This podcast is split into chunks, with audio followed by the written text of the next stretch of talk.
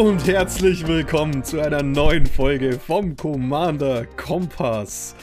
Das war vielleicht ein Fehler, dieses Intro zu machen, was aber definitiv kein Fehler war, war es einen neuen Gast einzuladen. Beziehungsweise nicht einen neuen Gast, einen Gast wieder einzuladen. Und zwar, und diese Woche ist nämlich bei uns hier wie immer der Jochen Redinger, aber natürlich diesmal auch der Tom Narias. Cool, äh, mehrere Tags, aber meistens Narias. Ja, genau. So, genau so ist es. Grüß servus. Danke, dass ich da sein darf. Und ein echter Connoisseur von Händeln aller, aller Facetten. Ja, kann man so sagen. Ein, ja. ein kleiner Großbauer. Übrigens, dickes, dickes Shoutout an Händel Grillwagen in der Oberpfalz. Geile Händler und vor allem der neue knusprige Bauch, den sie anbieten. Holy shit. Holy shit. Ist es wert. Wenn Sie hier Ihre random Werbung einfügen möchten, dann sagen Sie uns nicht Bescheid, weil Freddy einfach random Werbung für Sie macht. Aber sagst du, dass sie das Fleisch gut handeln können? Finde ich gut. Wir werden jetzt einfach, also ihr seht, äh, also lieb, ihr hört oder seht, dass wir uns einfach Firmen aus dem Firmenregister nehmen, dann Werbung für sie machen und dann Rechnungen stellen. Denn was sollen sie tun, wenn diese Folge live ist? Dann haben wir die Werbung schon gemacht. Ja, haben keinerlei rechtlichen Schutz dann. Ist Nein. aggressives Marketing, mir, ist cool. Ja. ja, so macht das der Kompass. Ja, unser Thema ähm, habe ich schon kurz angesprochen. Es geht ein bisschen um so kleine Fehler, die wir persönlich gemacht haben, aber jetzt nicht wie die Fehlerfolge, die wir gemacht haben, sondern ähm, einfach mal Decks, die wir nicht zum Laufen bekommen haben, wo wir Karten, bei denen wir uns immens verschätzt haben und ein paar Karten, bei denen wir immer noch hinterher heulen, dass wir kein Geld gemacht, damit gemacht haben, auch wenn wir wussten, wie gut diese Karte wird. Und wir hatten sie schön im Einkaufswagen und dann haben wir gesagt, weißt was, die wird noch fallen. Ich kann sie mir nicht mehr leisten. das, das ist also sozusagen die Schmerzensfolge, die einfach jeden wehtut. Ja. ja, das ist die Folge für Emotional Damage. Emotional Damage. uh, ja. ja. Genau. Also Jochen, du hast, du hast ja das Thema vorgeschlagen, ne? Ja, ähm, ich habe, also am Anfang ging es so ein bisschen beim Brainstorming drum, um Commander, die man einfach nicht zum Laufen bringt. Freddy hat es dann ein bisschen erweitert, wie ihr gerade gesagt habt. Ähm, es ist so, dass ich dran denken musste, letztens wieder. Ich habe eine Playgroup, bei der ich so äh, semi-sporadisch mitspiele. Und da bin ich inzwischen bekannt als der Typ mit den Decks, mit den ewig langen Zügen. Und das ist halt quasi, also jeder, der schon mit mir gespielt hat, weiß, dass ich eigentlich nicht dieser Mensch bin. Aber ich bin das in dieser Playgroup und es liegt an, an meinem ersten Gast in der heutigen Folge, nämlich meinem Deck mit Octavia Living Thesis, einem Strixhaven Commander.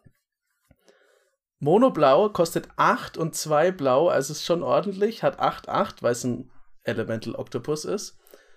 Und das Ding kostet aber 8 weniger, wenn man mindestens 8 oder mehr Instants und Sorceries im Friedhof hat. Es hat Ward 8, also das wegzukriegen ist auch sehr teuer, wenn es dann erstmal da ist. Und es hat Magecraft, immer wenn man einen, eine Instant oder Sorcery spricht oder kopiert, dann kriegt eine Kreatur der eigenen Wahl bis zum Ende des Zuges 8-8.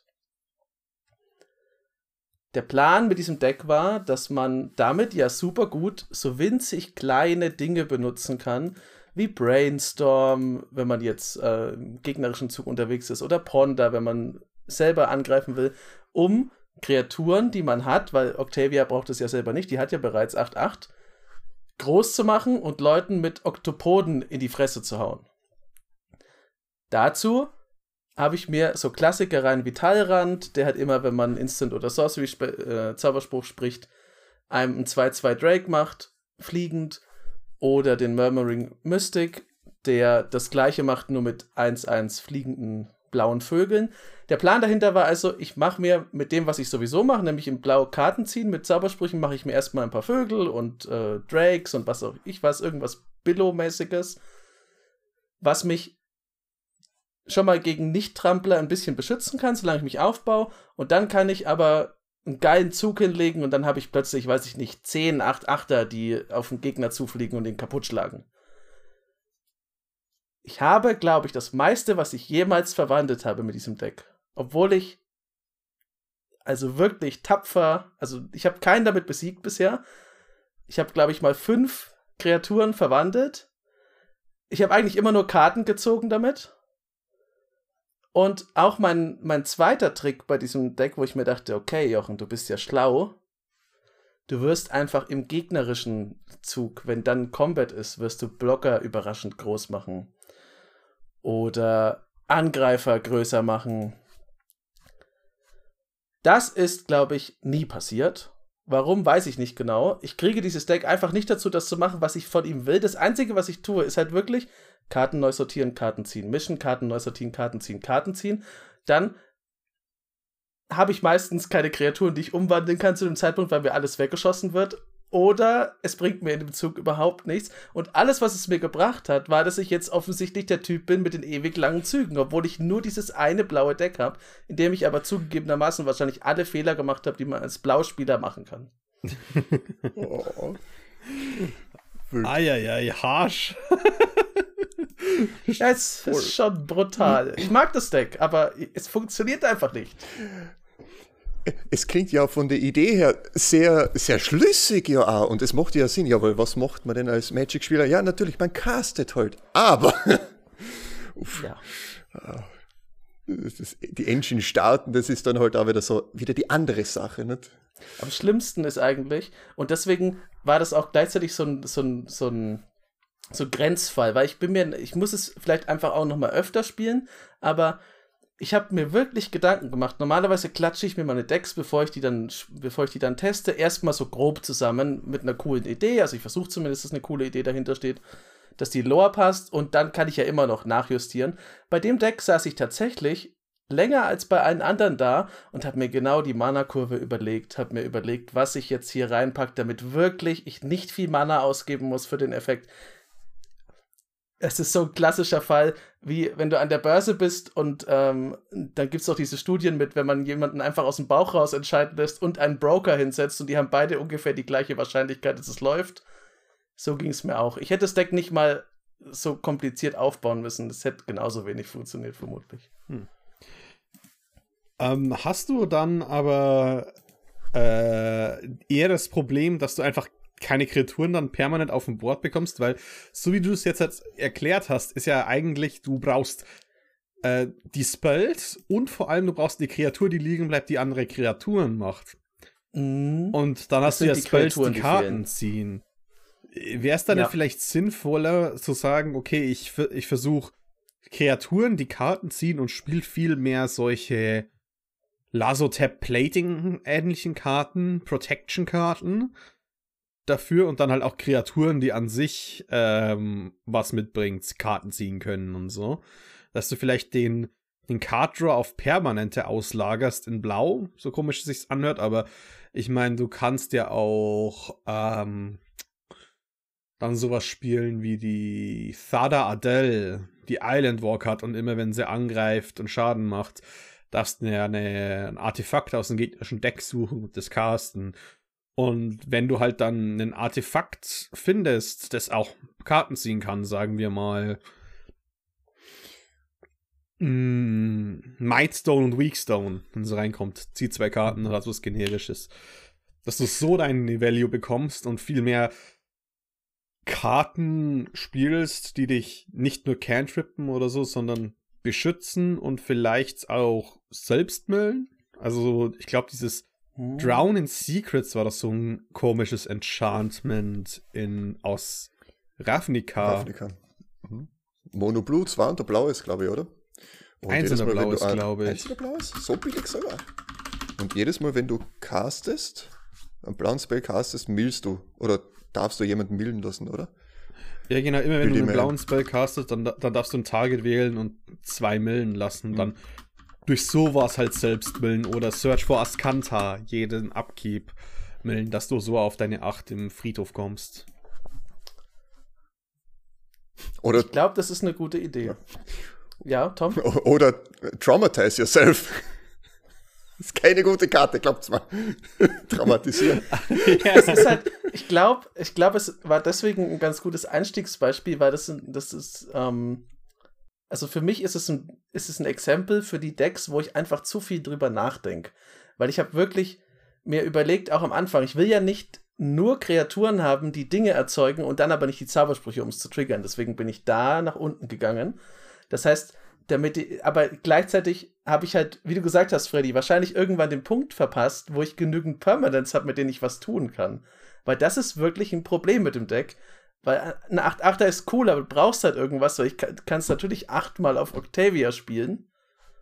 Aber das wird ja davon nicht größer, das Viech. Es wäre gut, wenn sie dann Oktopoden an ihren Fangarmen kriegen würde. Einfach mehr. Oh, oh, oh Gott, wie das klingt. Okto ah. Ja, aber jetzt, was ist denn bei euch? Äh, habt ihr auch so ein, so ein Ding oder bin ich jetzt direkt mit dem schlimmsten möglichen Beispiel eingestiegen? Na, hm. ich glaube nicht. Ich würde dir einfach lassen. Ja, passt. Ähm, äh, grundsätzlich eben, ich habe da ein bisschen mich selbst auch erkannt bei deinem Beispiel. Ne? Äh, so diesen Deck selbst, ähm, dass das nicht ins Laufen kommt. Und da habe ich auch einen wunderbaren, nämlich einen Gruul-Commander, nämlich meinen allseits geliebten Rurik Tar. Und bei dem habe ich eigentlich ein anderes Problem gehabt. Ähnlich, aber anders vielleicht. Und zwar wollte mir damit eine Budget ein Budgetdeck aufbauen. Hat dabei relativ funktioniert. Ich habe da irgendwo alle Listen gefunden. Die habe ich dann so gut es ging halt nachgebaut. Nur halt ein paar andere Karten ausgetauscht, die ich so dabei gehabt habe. Klar, strikt ab bessere Karten mit reingenommen bei den Ländern zum Beispiel. Ich habe Schokolade um dumm liegen gehabt. Ja, das nimmst du halt mit rein. Ist dann halt nicht mehr Budget. Na gut, dann ist es halt was anderes. Und ähm, haben mir gedacht, ja, gut, ich brauche eh nicht so viele Kreaturen drinnen. Ich weiß, er schadet mir doch selber, aber ich kann ja doch diesen Spell mit reintun. Oder vielleicht, hm, ja gut, cool. Scape Shift war da schon cool, aber bringt doch in dem Fall auch nicht. Ich habe nicht so viel Landfall. Ach, Thomas trotzdem eine, weil ich hab sie gerade immer dumm liegen. Und ach, ein Worldly Tutor habe ich ja auch noch. Gut, jetzt brauche ich auch noch ein paar Ram-Spells. Ja, genau. Und ähm, okay, passt. Jetzt ist es aus einer wunderbaren, funktionierenden Liste so ein Amalgam aus dem, meinem eigenen Hirn und dem Rest von meiner Collection geworden. Und gedacht, ja, das wird schon passen. Fühlen wir es mal aus zu einem kleinen, mh, mm, zu einer kleinen Rundfahrt. Ja, Turn 3 ist dann der Rurik da da gewesen was habe ich dann noch in der Hand gehabt? Hier, Sorceries und Instants. Geil. hm. Ich mach zwar viel Schaden jetzt, aber meistens mir selbst. Was soll ich jetzt tun? Scheiße. Das war halt so, wow. ja. Okay. Riktar ist aber ein schönes, es ist ein schöner Commander, um das, äh, weil das ist, ich glaube, dass ähm, Ruriktar ist auch so jemand, dem musst du halt nachdenken. Ich, hab, ich hatte meinen Ruriktar-Deck und da waren, glaube ich, fünf oder sechs Spells und so drin. Und selbst da denkst du dir aber immer, na, äh, weil es, meistens kriegst du sie an dem Punkt, wo du es dir eigentlich nicht leisten kannst. Und dann war ich sehr froh, dass ich dann zum Beispiel was drin hatte wie Shamanic Revelation, was wenigstens dir Leben zurückgibt und was bringt. Weil sonst wäre ich, glaube ich, auch an meinem Ruriktar jämmerlich verzweifelt. Aber es ist auch ein Commander, wo man sich ein bisschen drüber Gedanken machen kann, weil man kann ja in zwei Richtungen durchaus gehen. Einfach drauf scheißen und das Spiel halt zu einem sehr schnellen, tödlichen Spiel machen. Oder halt selber so hinoptimieren, dass man nur Kreaturen hat oder fast nur Kreaturen. Und dann trifft es einen ja selber so gut wie nie. Im besten also, Fall natürlich. Also Ruriktar ist schon so eine Sache, äh, Deck, mit dem ich jetzt sehr intim vertraut bin seit fünf Jahren, weil in meiner Standard-Playgroup ist jemand da, mit dem ich sehr gern spiele und der liebt sein Rurektar-Deck. Der haut es jeden Abend raus, wenn es geht. Er hat sogar ähm, die Secret Lair Version und eine andere super seltene Version in der gleichen Hülle, die halt dunkel ist und die Secret Lair Version ist ja hell. Und wenn es in der Command Zone liegt, ist quasi die dunkle Seite, er ist noch in seiner Höhle und dann dreht er sie um und äh, er kommt raus aus der Höhle. Ähm, Ehrlich. Also tatsächlich, der Rorik da, äh, er liebt den absolut. Und was wir bemerkt haben über die Jahre, ist halt, er spielt, er spielt Rurik da immer weniger aggressiv. Nicht mit, er ist ein wenig aggressiveres Deck, sondern er spielt halt einen Haufen geile Kreaturen, die dich erst einmal hauen. Und dann kommt Rurik und zeigt, Mhm. los, Boardwipe. Boardwipe mich doch. Tu mir den Gefallen. Ja. Ah, schon frech. Ja, das ist.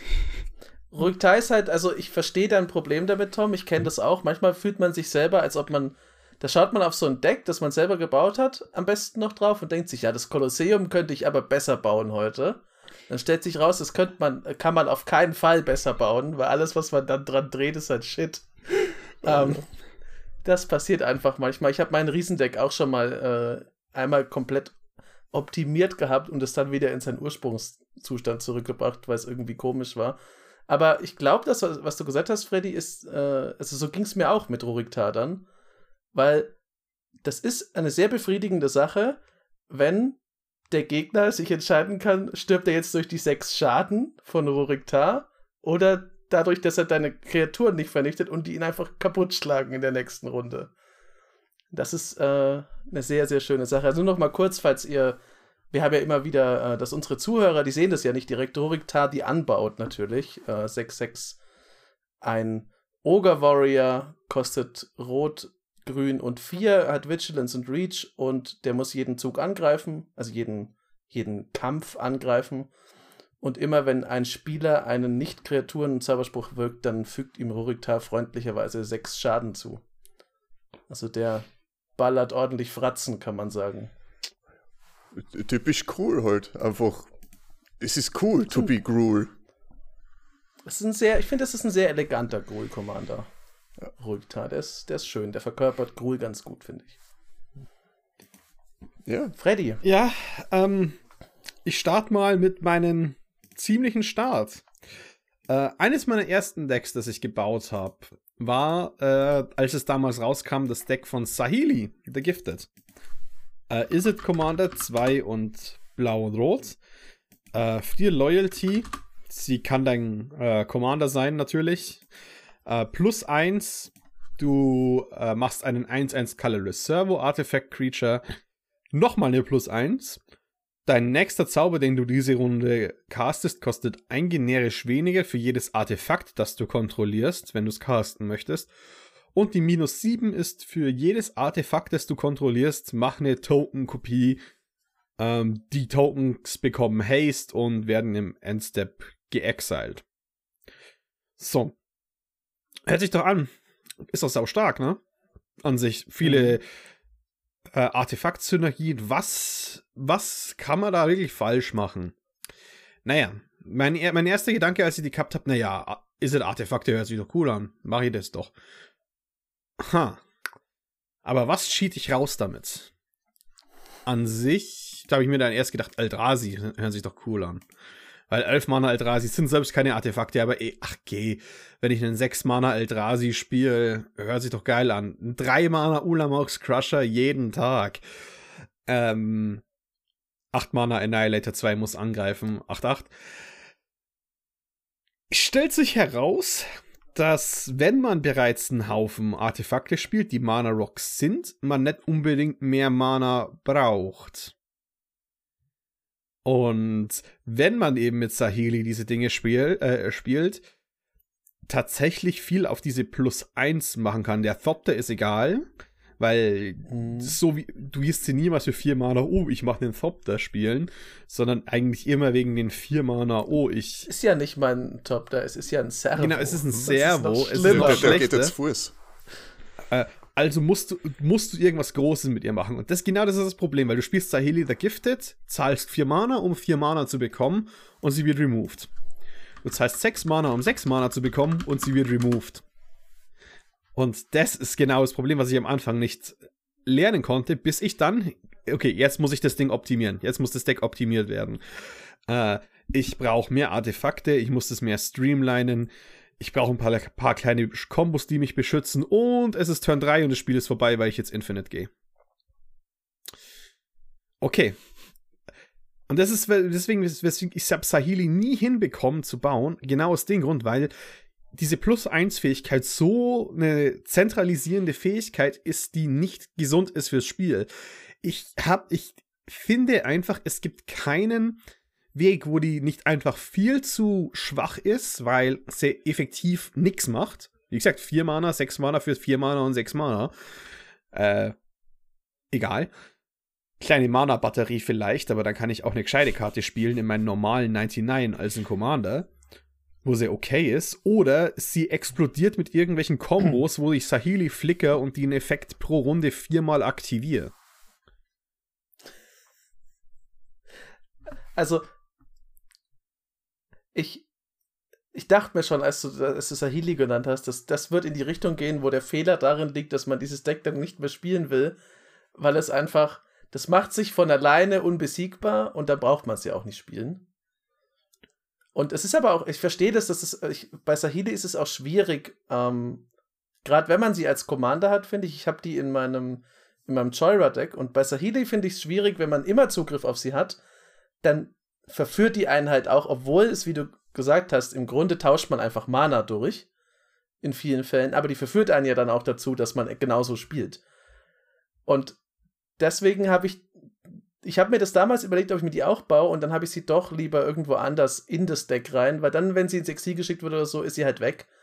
Und die Sache ist erledigt. Ich mache das sowieso manchmal, ähm, vielleicht äh, nicht unbedingt der beste Tipp, aber zumindest ein Tipp.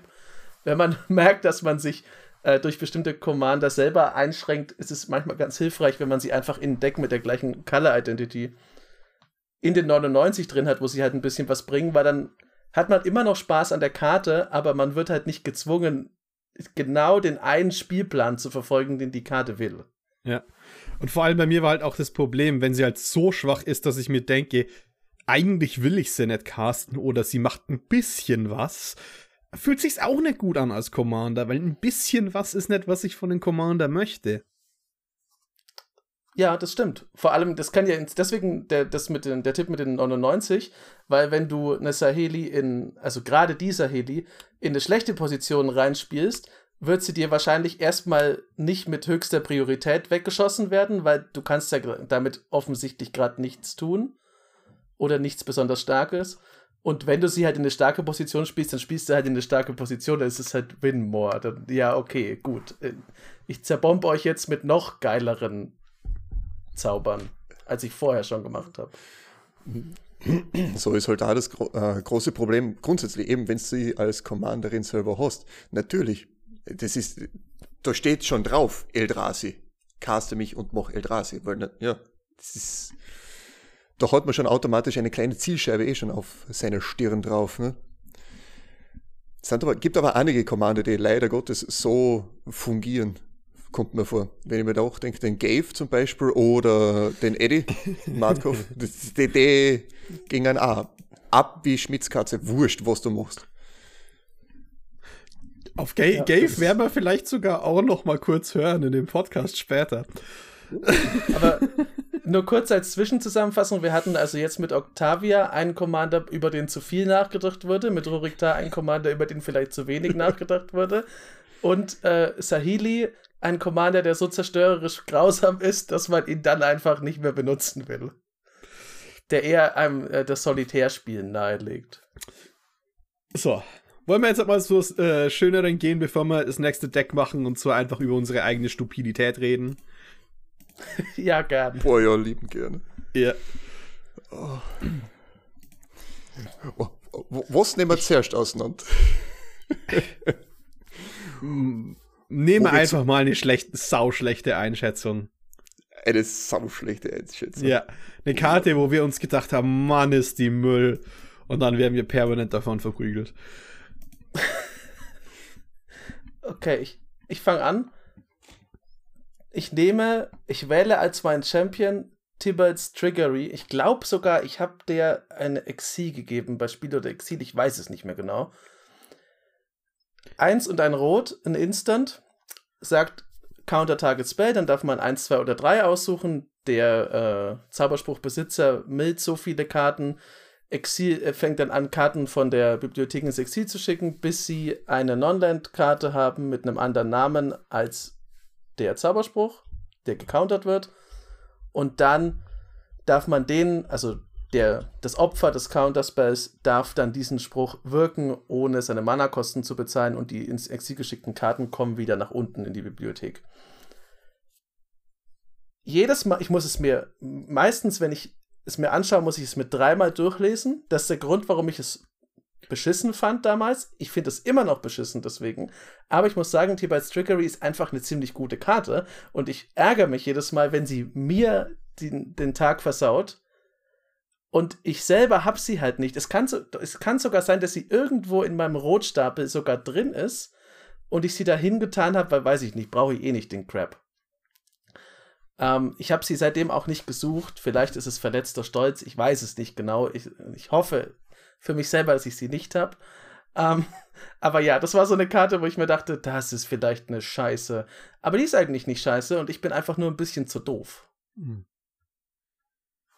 Ich meine, das ist eine Karte, die einfach schwer einzuschätzen sind, aber es, wir kennen es ja von Labs of Memory 2 und ein Weiß für den Count, weißen Counterspell, dass solche Effekte, die halt außerhalb von dem, was normalerweise eine Farbe macht, immer ein Gacha sind. Selbst wenn man damit rechnet, weil es ist halt nur Tibalt's Trickery und nur einen Red Elemental Blast, der das machen.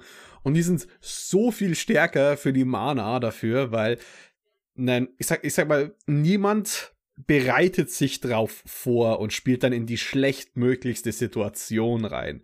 So, ach, das ist doch nur blau mit ein paar Flyern, die machen nur drei Schaden. Moment, was macht Gravity Shift? Wieso sind die jetzt alle. Ne, das, das ist ein plus 2 plus 2 äh, Anthem in Blau für Flyer? Was? Wieso bin ich tot? oh, göttlich. Es ist so eine furchtbare Karten. Und ja, das, das, das, ja, diese Color Breaks, wurscht, wo du bist, was du spielst, gegen wen du spielst. Color Breaks hauen die immer zusammen.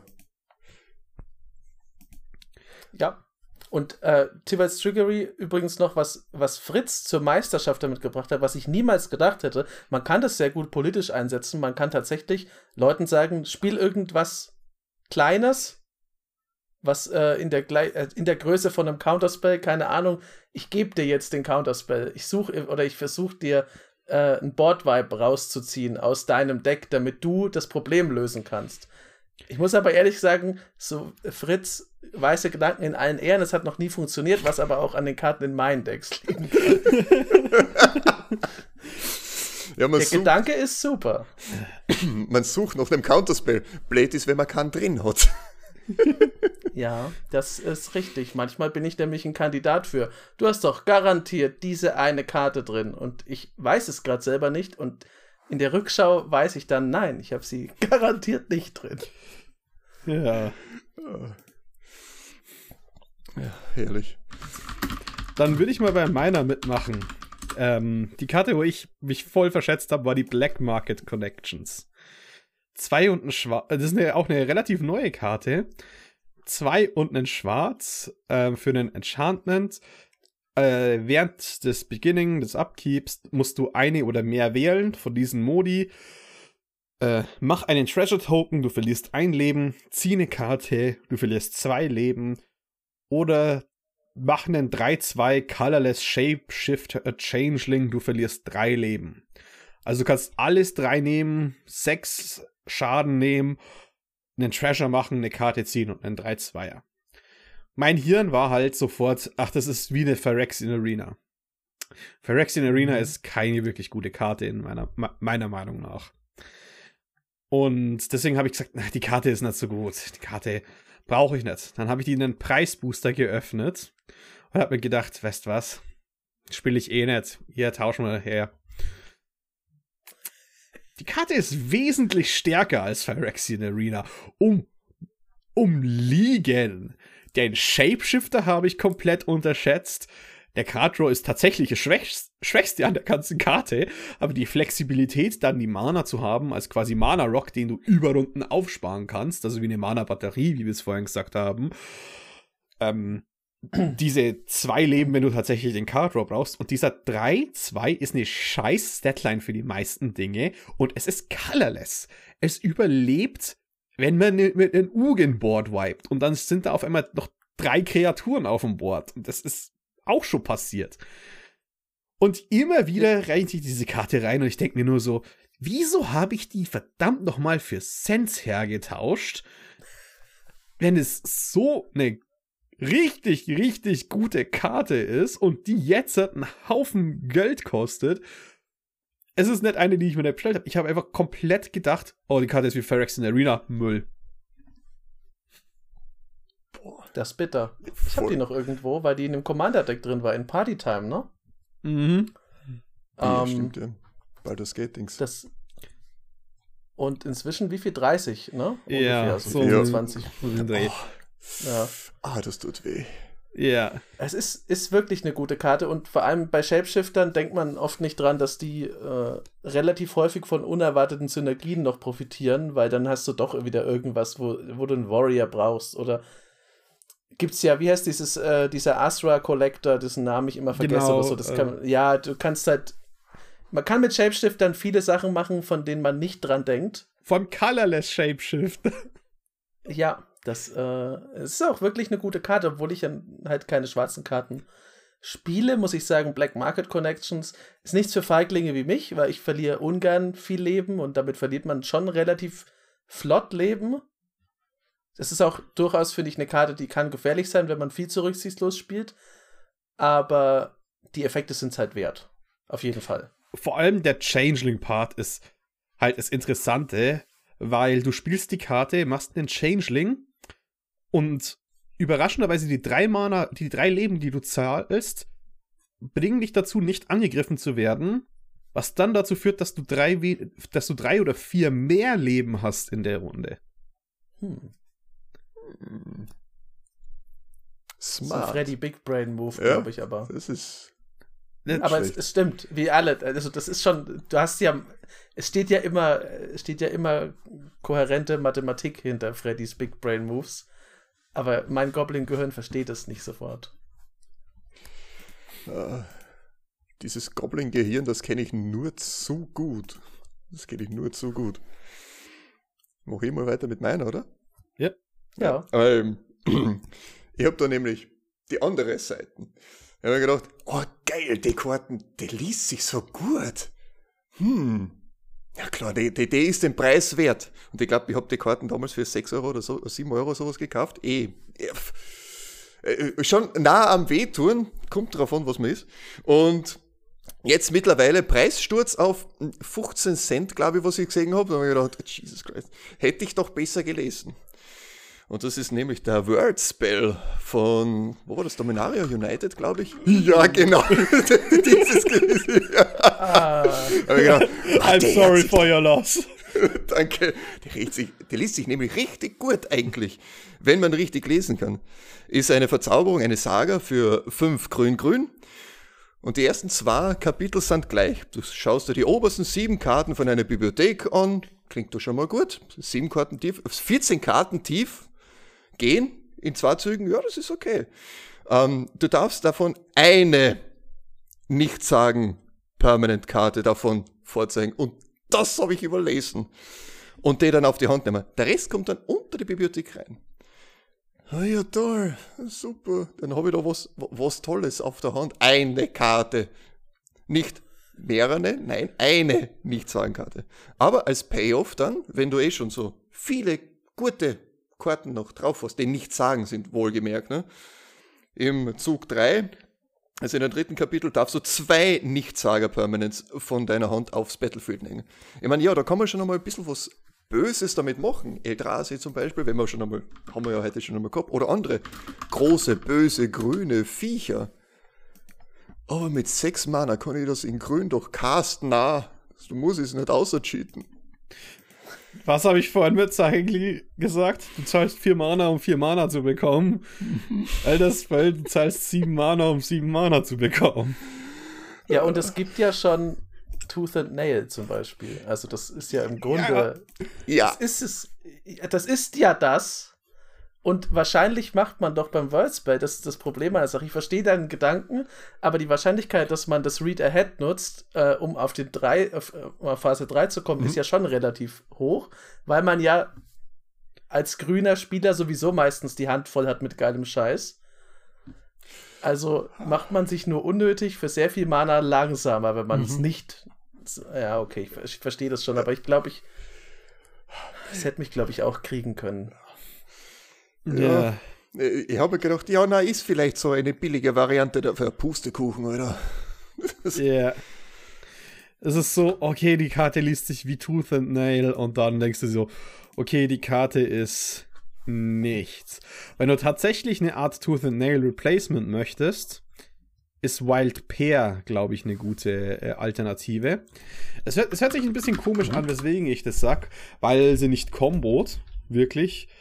Ähm, Wild Pear ist aus äh, Conspiracy, ein Enchantment, äh, 4 und 2 grün und immer wenn eine Kreatur ähm, das Spielfeld betritt und du hast es gecastet von deiner Hand, dann darfst du deine Bibliothek nach einer Kreatur mit derselben Total Power and Toughness durchsuchen und aufs Spielfeld bringen. Und die Karte ist halt, vergleiche ich deswegen, weil du spielst halt dein erst, spielst die halt als Six-Drop und sobald du deinen ersten Six-Drop hinterher hast, hast du es amortisiert. Und danach ist es nur Upside quasi. Und wenn du quasi eine, wenn eine Val- Value-Version möchtest von äh, Tooth and Nail, finde ich es Wild Pair tatsächlich eine geile Alternative. Vor allem mit ähm, auch ganz lustigen Dingen, wo du äh, Wild Pair hast. Du ca äh, castest eine Karte und vor allem dieses Jahr, wenn eine Kreatur das Spielfeld betritt, du suchst ja nicht während dem Cast. Mhm. Das heißt, wenn du Ja. Lord-Effekte hast, dann so spielst du Wild Pair und einen ein Mana Elf, der jetzt eine 3-3 ist und du darfst jetzt 3 6 Power und Toughness raussuchen oder sowas. Das ist auch cool. Das ist lustig. Das klingt böse. Auch wieder ein bisschen frech, aber geil. Oh Gott. Das ist übrigens eine Karte, die ich immer falsch gelesen habe, weil ich habe immer das Total Power überlesen. Und dann war es für mich immer so eine Karte, die man eben auch in so Grenzdecks reinbauen kann, wo man sagt, alle meine Kreaturen sind 4-4, damit sie halt noch äh, Ferocious mit triggern und andere Sachen. Weil im, also ich habe das zigmal durchgelesen, bevor ich das gecheckt habe, aber in meinem Gehirn war das immer so, wenn ich jetzt das spiele und diese Kreatur hat kein Gegenstück im Deck, dann ist das das Schlimmste, was ich mir emotional antun kann. Aber es ist natürlich Quatsch. Also das macht White Pair ja so schön. Craterhoof Behemoth hat nur 10 Total Power and Toughness. Nicht vergessen. Ja. Ihr Goblins da draußen. Ihr habt jetzt von Tom und mir gelernt, dass Lesen hilft. Vielleicht würde das an manchen Goblin-Schulen auch nicht unterrichtet und wir sind nicht schuld. Ja, hoffentlich. Ich meine, es gibt ja auch die Goblin Lore auch, oder? Eine Das stimmt, aber ich glaube, die können, ich glaube, um Goblin-Lore, um das äh, zu machen, was die Karte macht, muss man zum, sogar ziemlich schnell lesen können, weil man muss ja wissen, was man wegschmeißt und was man behält. Genau. Grandiose Wegschme wegschmeißen übrigens. Ähm, Absan Enchantress bei mir. I Fritz hat ewig lang nach einem Grixis-Deck gesucht und einer der Gründe, weswegen er nicht hier ist, ist, er hat's gefunden, der Depp. Äh, während ich hier immer noch nach meinen App Absan Enchantress Decks suche. Jetzt seit Jahren wohl nichts klappt. Ähm, ich habe als Beispiel mein letztes Bild genommen, das nicht geklappt hat. Das war Tymna und Ikra Shadiki. Tymna 1 und Orsov. Äh, wenn's, immer wenn du einen Gegner angreifst, im deiner Ma äh, am Ende des Combat Steps kannst du ein Leben zahlen für jeden Gegner, den du angegriffen hast. Und eine Karte ziehen. Und Ikra Shadiki, äh, immer wenn eine Kreatur Schaden gemacht hast, bekommst du Leben in Höhe der Toughness der Kreatur. Natürlich äh, habe ich da gedacht, naja, dann hau ich heute noch Doran the Siege Tower rein, ist doch ganz lustig. Ähm, Grund, weswegen ich Absan Enchantress spielen wollte, ist halt viel von diesen Necromancy-ähnlichen Effekten. Also diese Enchantments, die Kreaturen wiederbeleben. In ähm, Weiß gibt es auch noch ein ähm, paar, wo, wenn eine Kreatur stirbt, equip, wird es wieder equipped am Endstep vom Friedhof, äh, ein Enchantment. Und ich habe gedacht, hey, das hört sich doch eigentlich ganz cool an. Es gibt viele coole Upsun Enchantress Decks. Die meisten äh, Enchantress Karten sind eben in grün und weiß. Und dann schaut man eben, welche Payoffs man eigentlich hat. Weil das Problem ist, ich komme mit der kritischen Masse nicht zurecht. Weil du 90% der Zeit ist nämlich der beste Plan, Doomwake Giant Boardwipe Tribal damit zu spielen und das Spiel so langsam zu machen, dass ich selbst einschlaf und heimgehe. Ähm, alternativ. Ich, ich, ich, ich finde keinen Weg, wie ich nicht mit Combo gewinne. Ich habe ich hab mal Gave probiert vorhin. Oh, das endet sofort in irgendwelchen Combo-Gedöns. Raus damit. Ich, äh, dördel die ganze Zeit rum. So, okay, ich, ich gehe in einen aggressiveren Plan. Jetzt habe ich zu wenig Enchantre äh, Enchantress und Enchantress-Karten drin, die Payoffs sind. Weg damit. Und ich bekomme einfach nie irgendwo eine Balance hin, wo nicht der beste Plan. Ich würde mich für meinen eigenen Plan aus dem Fenster werfen. Ich finde das gut, Freddy, dass äh, Fehler in, in, in dem Freddyverse sind, dass man das Deck entweder zu schlimm baut, sodass es zu schnell ist, oder so schlimm baut, dass es dann insgesamt alles zu langsam macht. Aber es ist immer, der Weg ist immer der gleiche. Du baust anscheinend im Schlaf irgendwelche Weltuntergangsmaschinen, von denen du dann selber nicht mehr weißt, dass du sie gebaut hast am nächsten Morgen. Und dann überrascht bist, was da gerade passiert. Ich finde hm. das gut. Ja, aber das ist, ähm, also ich meine, Timna und Ikra Shidiki sind ja auch durchaus CEDH äh, beliebt, genau. oder? Habe ich das richtig offen? Äh, die waren, beziehungsweise ist es immer noch ein gutes Deck. Ähm, die waren eine Zeit lang mhm. sehr gut, als äh, Dockside noch nicht existiert hat.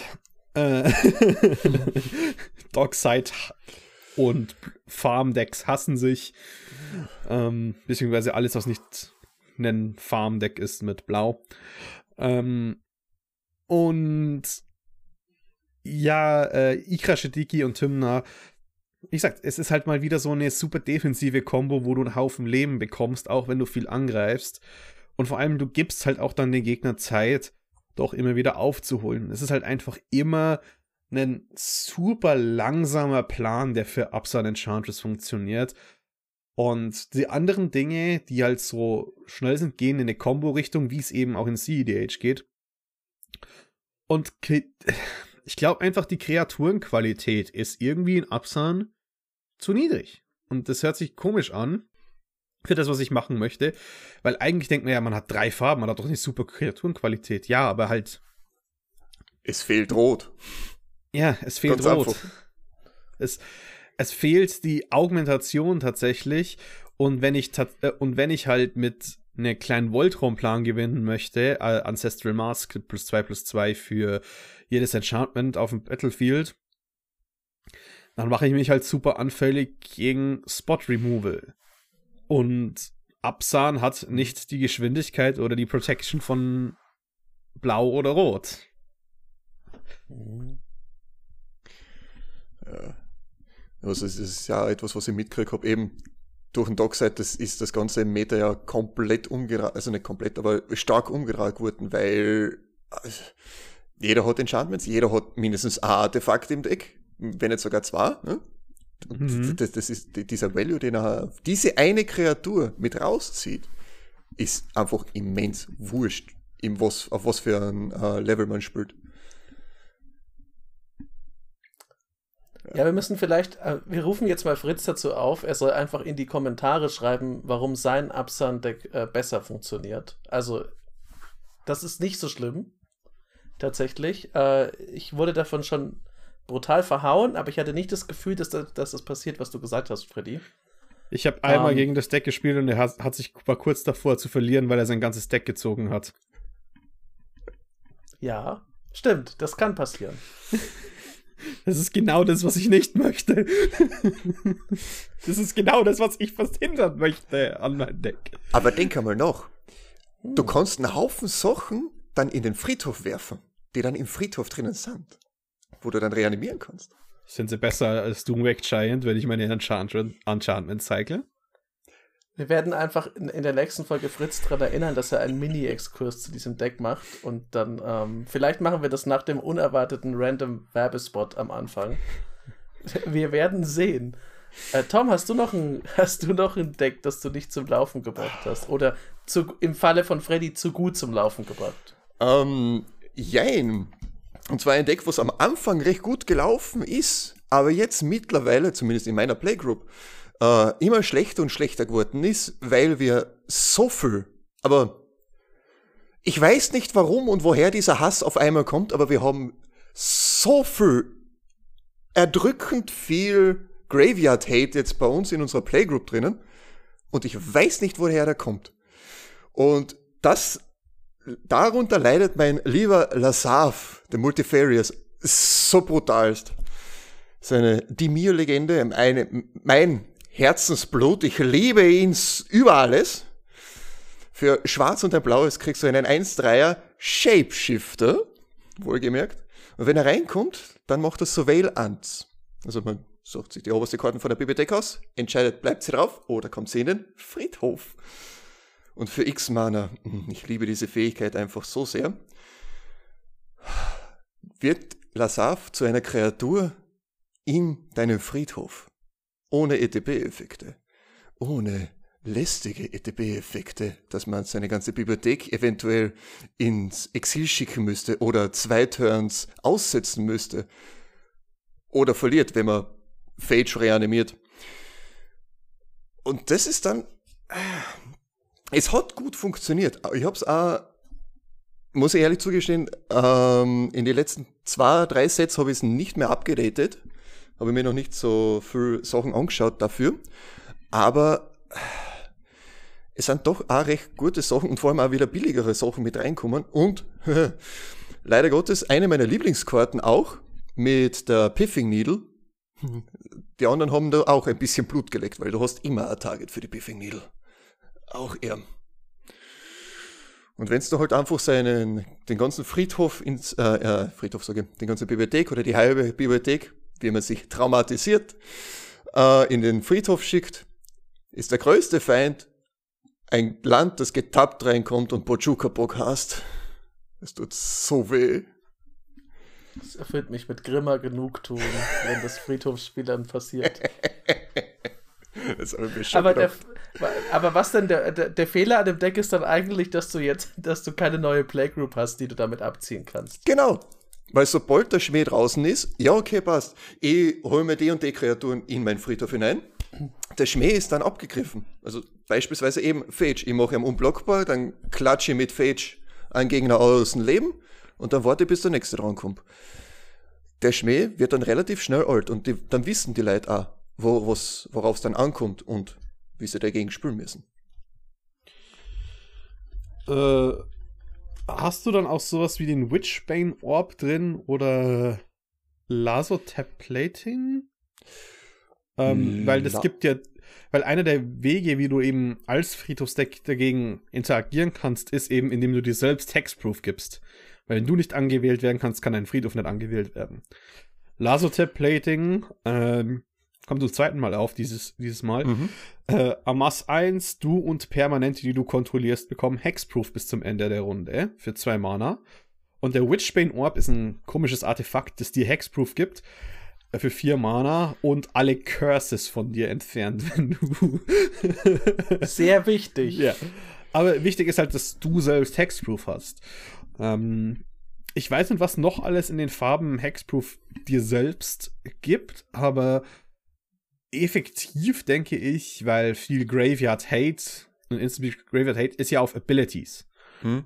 Und ich denke halt, der Las sowas wie ein Last Tap Plating könnte vielleicht wirklich weit gehen, wenn du so einen kleinen Meta-Call machst in dem Fall. Mhm. Ja, da habe ich eher, Gott sei Dank, drinnen. Aber, da ist das wichtige Problem, ziehen muss man es auch. Ja.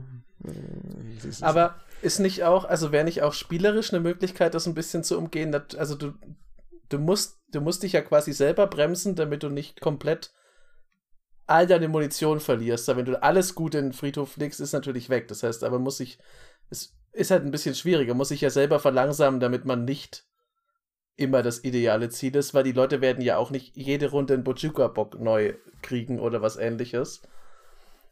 Aber er ist natürlich immer, das ist ein schwieriger Tipp, muss ich zugeben, weil sich selber langsamer zu machen, das kann halt auch nach hinten losgehen. Man möchte ja auch die Gegner kaputt hauen. Ich habe übrigens, Freddy, mir ist wieder eingefallen, warum ich Lasotap Plating nicht in meinen Decks habe, weil es Amas hat.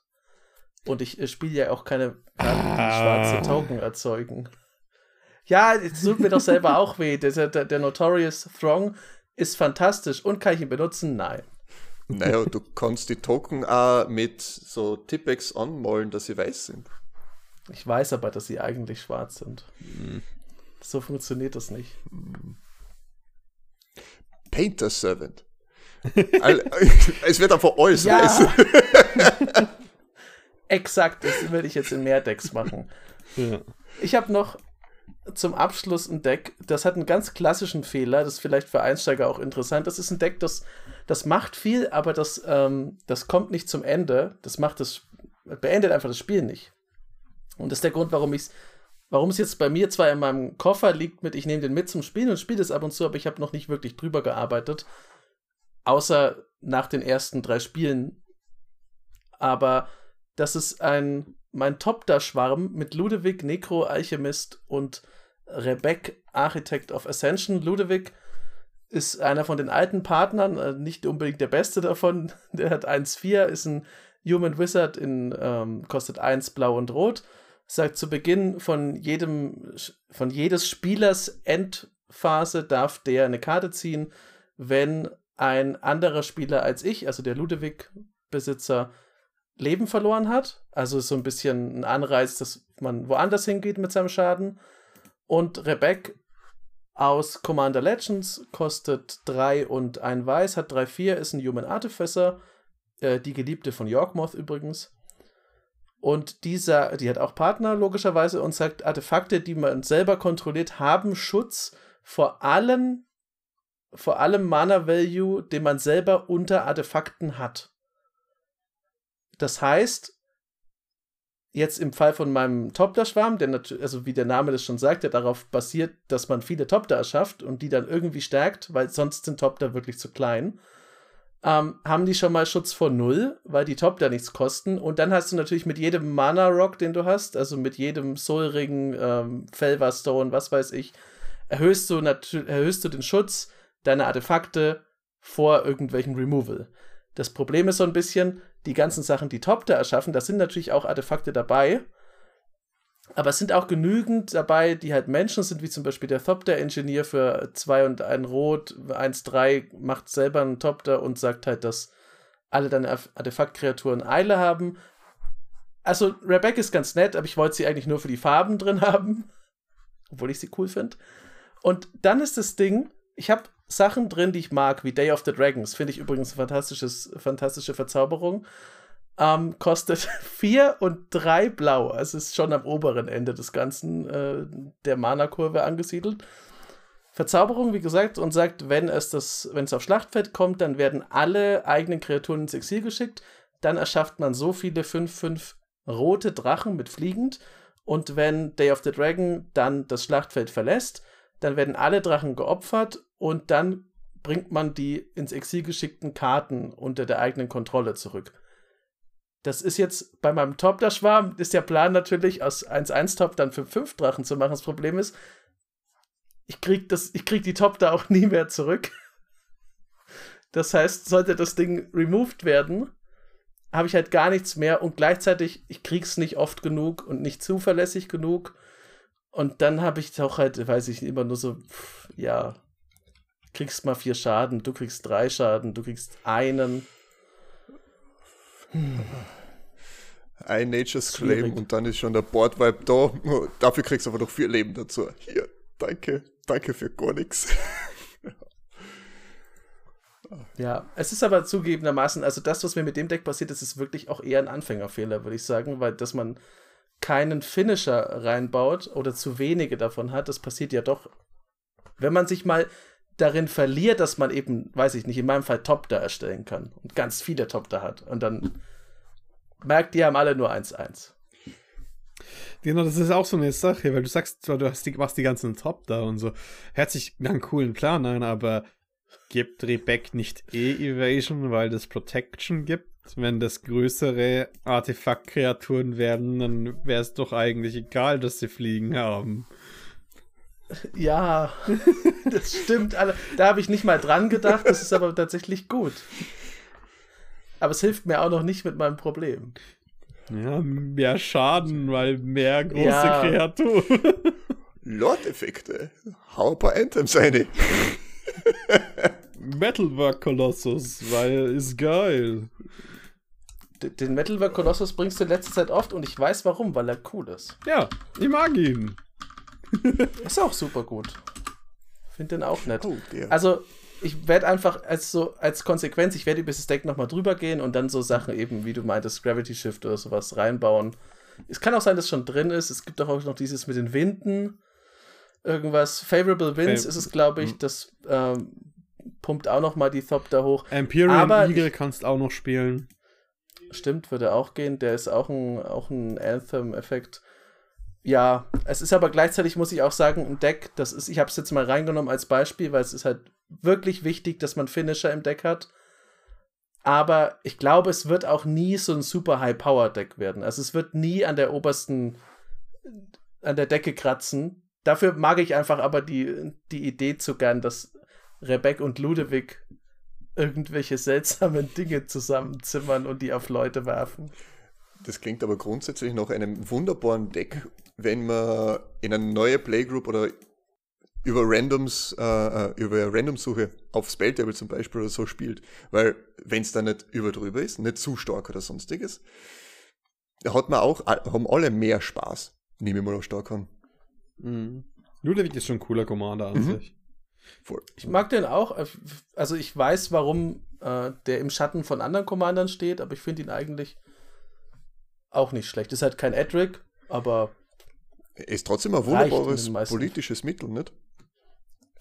Ja. Ihr kennt Und ich mag kaum. den lieber. ich mag den lieber als den neuen Ludwig. Den finde ich nicht so schön, ehrlich gesagt. Den finde ich eher komisch. Äh, was macht oh, der nicht das Schwarz dabei? Äh, ja, hat er und der verwandelt sich doch dann. Oh ja. Ach ja. Necrogenius, der Demir. Hm, hallo. Der, der, der Mini-Lazarf, der schlechter ist als Lazarf. Ja. Übrigens, ja. Orbs of Warning gibt ja auch noch selbst Hexproof 5 Mana äh, Artefakt. Ich glaube, also es gibt irgendwo mit umlegen. Es, es gibt, noch, es gibt tatsächlich noch, glaube ich, ein paar mehr Wege als diesen Laser-Type Plating, über das man mal schauen kann. Vielleicht hm. wird's dann, vielleicht wird's dann mit deinem Deck. Wieder. Hoffen wir's. Ähm, und, viel, und zu viel soll es ja auch nicht kosten, dass ihr euch auch nicht im Arsch beißen äh, müsst, äh, wenn ihr solche Fehler macht, wo ihr Karten, wie gesagt, schon im Warenkorb hattet, um sie dann nicht zu kaufen, weil die wird noch 2 Cent billiger. Wieso ist Ren 6 eine 80-Euro-Karte geworden? Ähm der hätte nämlich ja genau. Ey, ich hab mal die Scape Shift auf dem Tisch gehabt, du hast den Red 6. ah, fast. Fast. Wie, fast wie geplant, fast wie geplant. Ja. Ähm, ah. Nee, tatsächlich, aber tatsächlich gibt es solche manchen Regrets, die ich jetzt nicht sage aus finanziellen Gründen oder zum Beispiel, weil ich, ich, ich wenn ich sage, ach, hätte ich halt die Karte gekauft, statt meine Miete zu zahlen. Nee, natürlich nicht. Aber ähm, es gibt halt Karten, die man eigentlich schon identifiziert hat, dass sie gut sind, dass man sie eigentlich jetzt kaufen sollte, aber dann doch nicht gemacht. Eigentlich aus relativ schwachen Gründen und man eben jetzt so ein bisschen den, den Haken spürt. Und bei mir ist es vor allem mit den Ikoria-Triomen so gewesen. Weil ähm, ich habe mir damals ein Trium gekauft weil ich halt ein Drei-Color-Deck hatte. In den Farben mit äh, Paco und Haldan. Beziehungsweise ich habe mir das Partner-Pairing gekauft, Temur. Und habe mir gedacht, die Länder sind schon geil. Sollte man sie vielleicht, sollte man sie vielleicht holen. sind, sind, sind schon gut, aber ich war, ach, weißt was? Jetzt sind gerade drei und vier Farben Standards. Es könnte ja eigentlich mit der Rotation dann günstiger werden, dass die Karten günstiger werden. Und auf einmal sehen sie Spiele in Modern. Und dann, äh, vor allem, die, ich, die waren ja nicht mal damals nicht so teuer, die waren bei 4 Euro, 3 Euro ist Stück. Und ich habe darauf spekuliert, dass sie günstiger werden.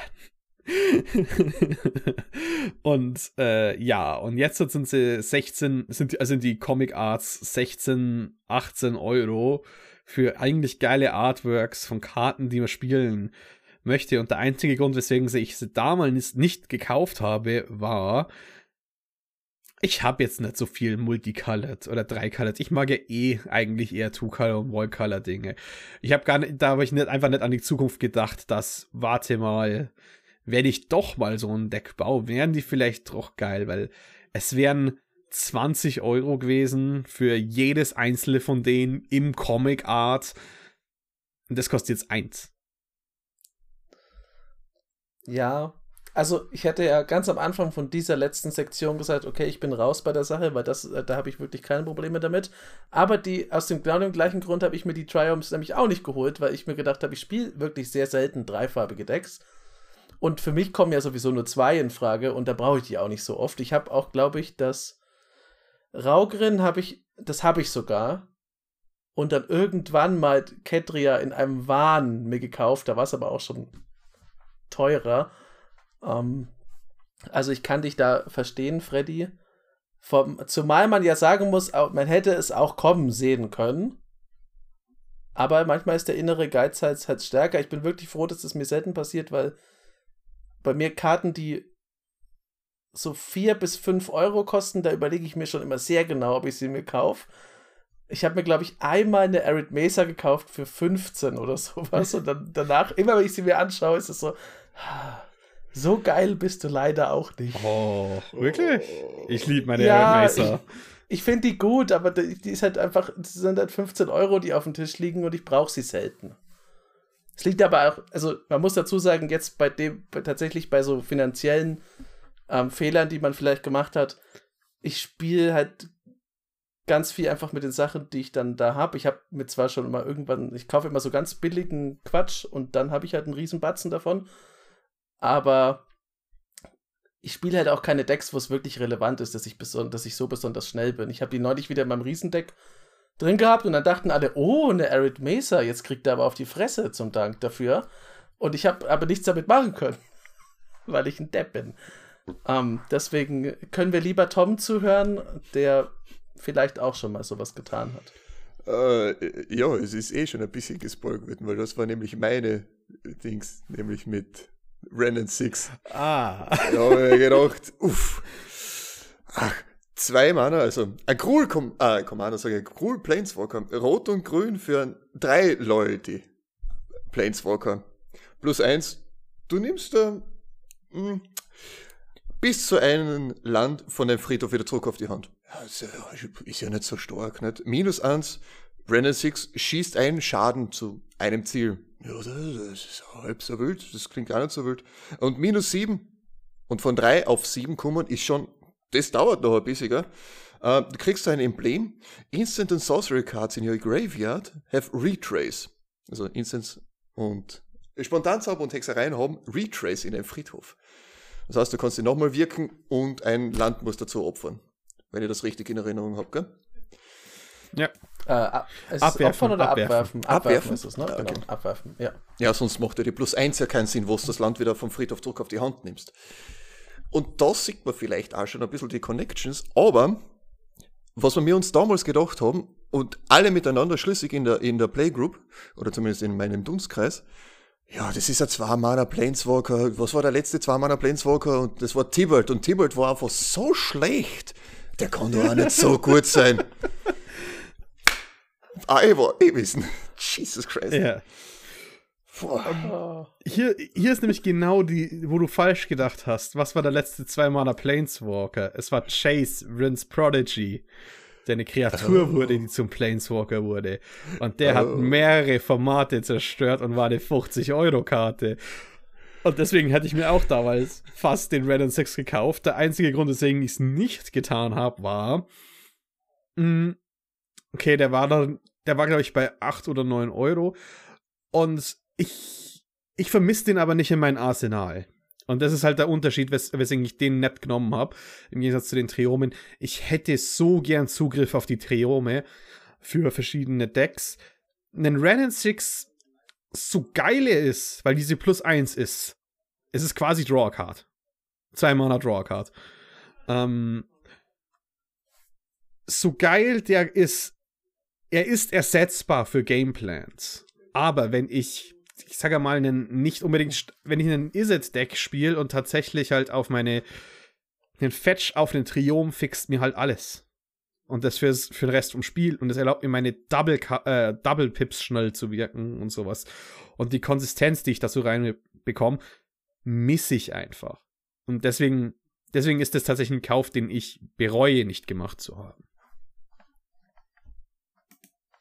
Ich glaube, Red and Six wären bei mir auch, also ich, ich spiele sowieso nicht so gern. Wie gesagt, ich bin dagegen relativ immun, das ist das Gute an der Sache, ähm, dass, weil ich spiele nicht so gern mit Planeswalkern und dann, ich meine, jetzt würde ich ihn mir auch eh nicht mehr zulegen können, selbst wenn ich gerne mit Planeswalkern spielen würde, aber das, da muss ich sagen, okay, Vergangenheitsjochen, ich ehre deine Weisheit, auch wenn sie keine war. Vielen Dank dafür. Hallo Gegenwartsjochen, danke für deine Ignoranz. also, ich, wei ich weiß dumm. nicht, äh, ob ich wenig mit Planeswalkern spielen.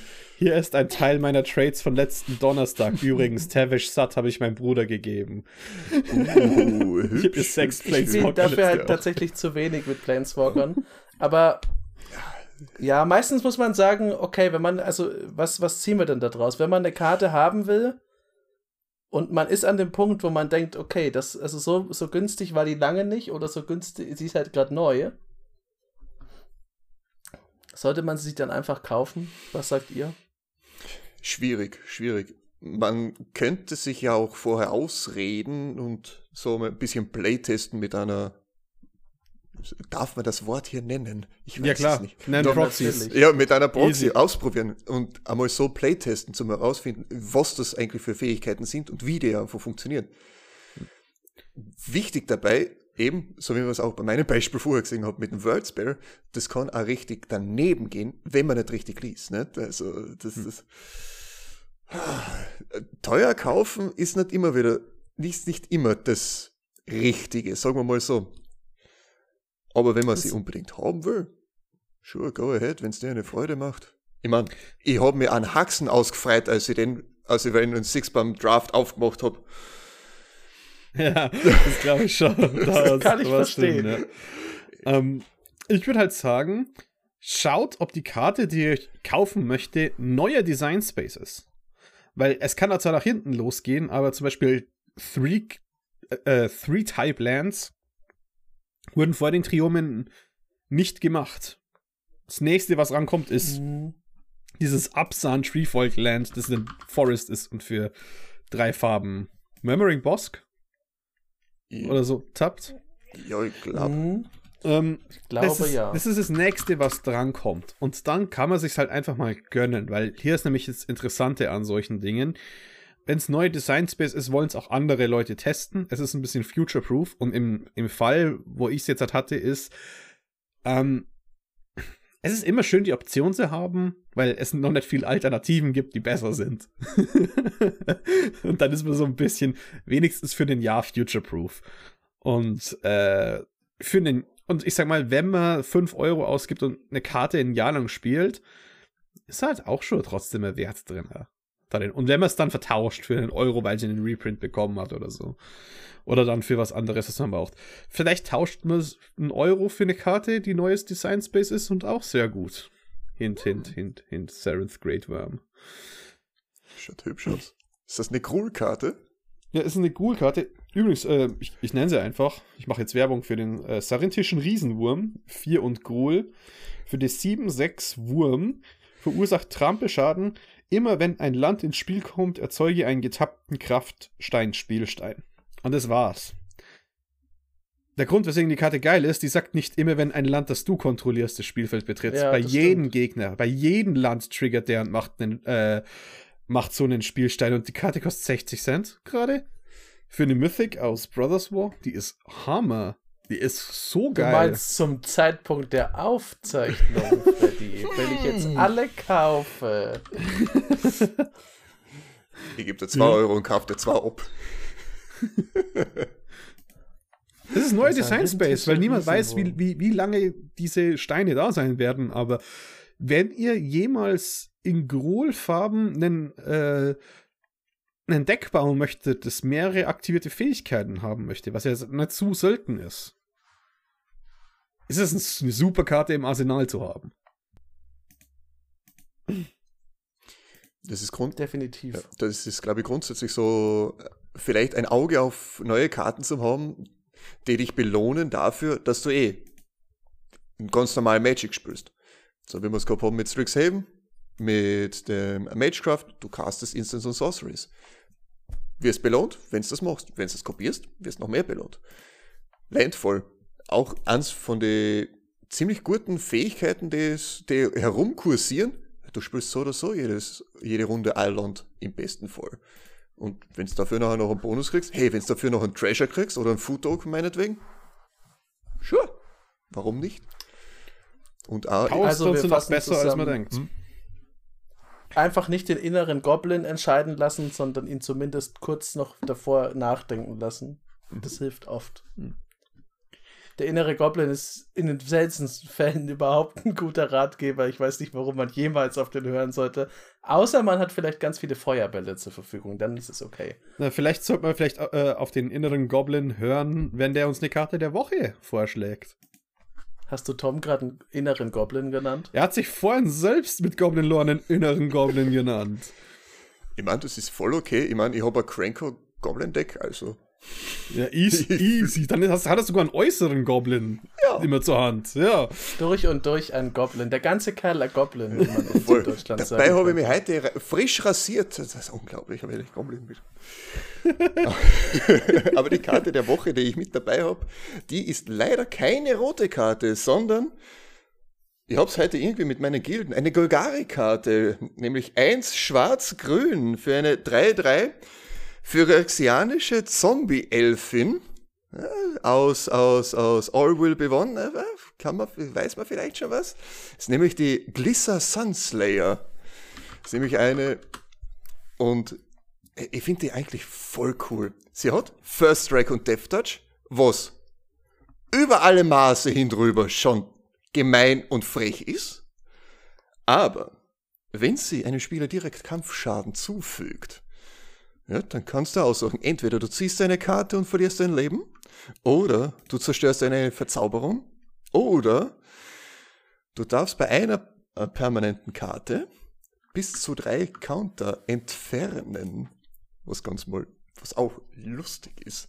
Vor allem wenn Gegner Planeswalker spielen, zum Beispiel.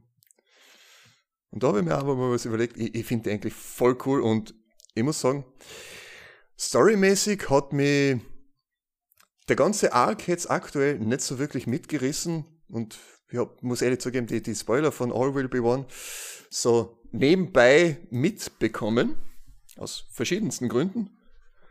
Aber die Glisser, hey, die hat's mir angetan.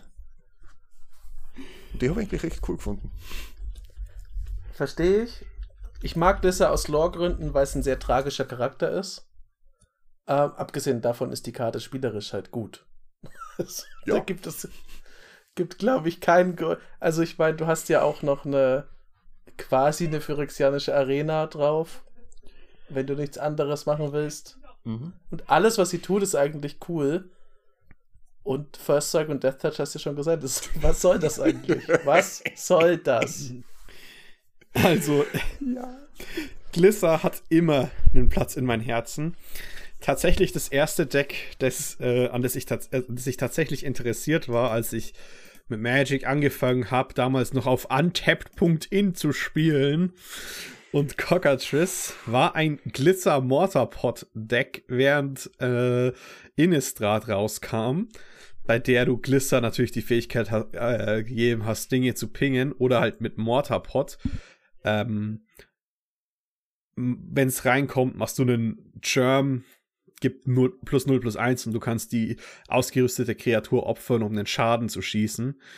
Wenn das was killt, darfst du aus dem Friedhof wieder was casten, was dann ein Mortarpot ist und hast du eine Möglichkeit, einen Mortarpot zu machen und das quasi dein Piu, piu, piu, piu, piu, piu, äh, Killer-Spell kommen mit der originalen Glisser. Und ähm, ich bin ja gerade eh ein bisschen am überlegen, was ich mit meiner Atraxa mache, weil ich möchte das Deck bauen und ich habe ja jetzt schon ein Equipment-Deck vor kurzem gehabt. Und ich habe tatsächlich gedacht, dass ich Atraxa als den. Ich habe mein Heroes-Deck, mein Five-Color Heroes. Jetzt habe ich gedacht, ich mache mein Four-Color Villains-Deck. Mit Atraxa vorne dran und Glisser ist einer der legendären. Und ich habe gedacht, statt, ähm, statt den. Weil bei meinen Heroes haben alle einen Signature Spell und ein Equipment, habe ich mir gedacht, dass ich bei Atraxa gebe ich jeden ein Equipment und einen Minion dazu. Also dass Glisser halt ihren Mortarpot bekommt und so. Hm. Aber tatsächlich ist hier noch was anderes, weil ich habe mir nämlich noch ein paar andere Dinge. Glisser an sich, ich habe das, ich habe ein kleines Atrax, ich habe das Atraxa-Deck trotzdem zusammengeworfen. Und Glisser hat mir tatsächlich schon ein Spiel gewonnen mit einer ekligen Combo. Äh, diese Glisser oder die alte? Nein, diese Glisser. Diese Glisser. Okay.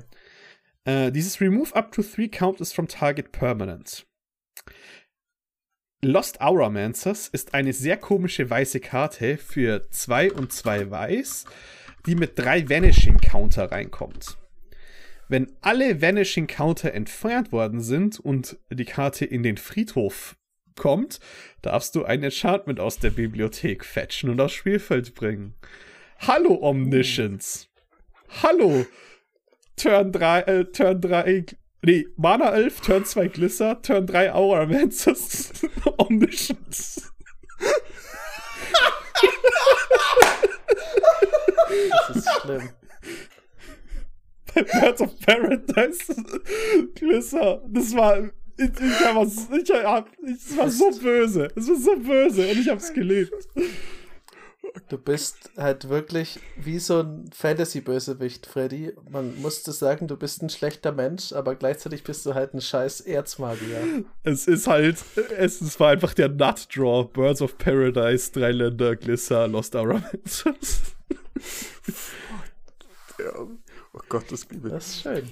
Ach, wer braucht schon so einen 200 Euro Academy Rector? Ne, bla bla bla. Kein Mensch. Nee. Nicht dieser Freddy. Uncommons aus Future Side.